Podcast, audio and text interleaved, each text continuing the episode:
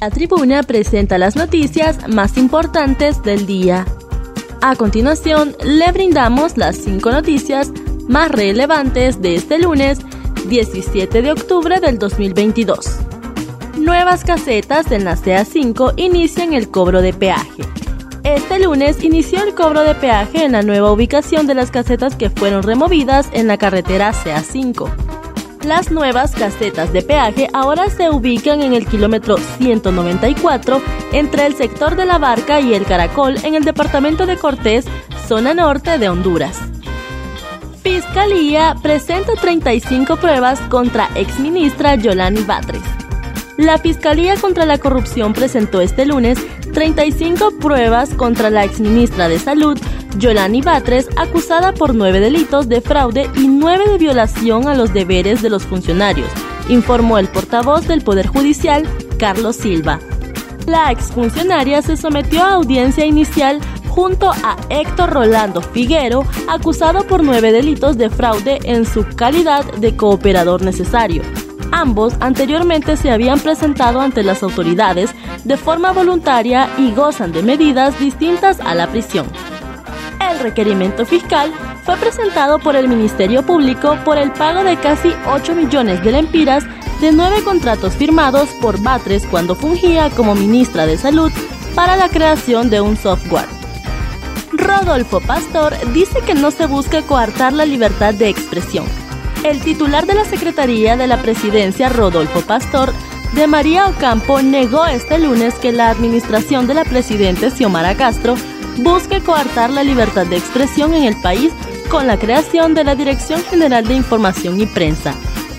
El funcionario dijo que él lo decretó que el decreto no debería causar alarma del gremio periodístico, ya que lo que se pretende a través de esta dirección es tener un entendimiento muy claro a través de los medios de la forma en que se intercambia con los medios por parte del gobierno.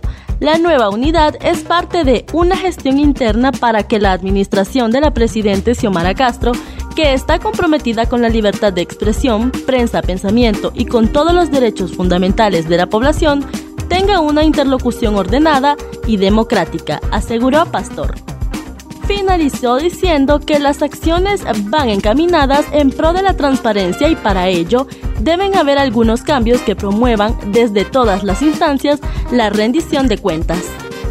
Maribel Espinosa, bancada del Partido Salvador de Honduras, tomará decisión esta semana. La diputada del Partido Salvador de Honduras, Maribel Espinosa, declaró que esta semana se reunirá la bancada de este instituto político para tomar una decisión tras darse por terminada la alianza entre ambos colectivos. En este contexto, la congresista señaló que la decisión del coordinador del partido Libertad y Refundación Libre, Manuel Zelaya Rosales, es una decisión política por lo que se debe respetar nosotros como Partido Salvador de Honduras tenemos y vamos a respetar una alianza con la democracia.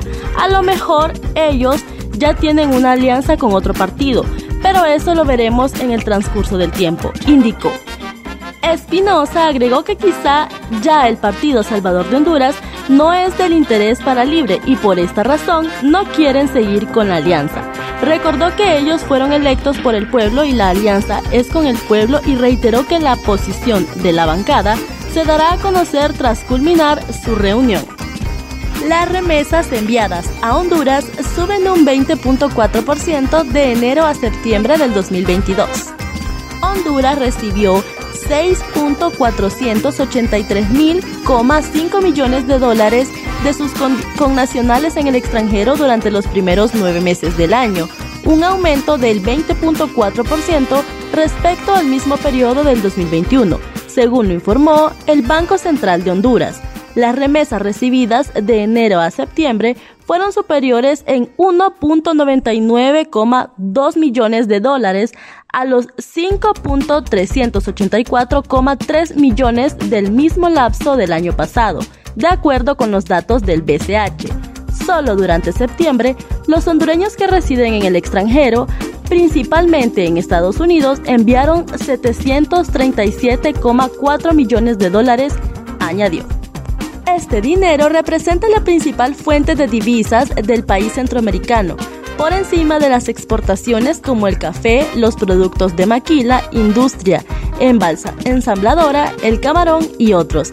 Además, representan alrededor del 20% del Producto Interno Bruto, PIB, hondureño y se han constituido en uno de los principales sustentos de muchas familias hondureñas. Según autoridades de Tegucigalpa, en Estados Unidos viven más de un millón de hondureños, la mayoría de ellos de manera irregular.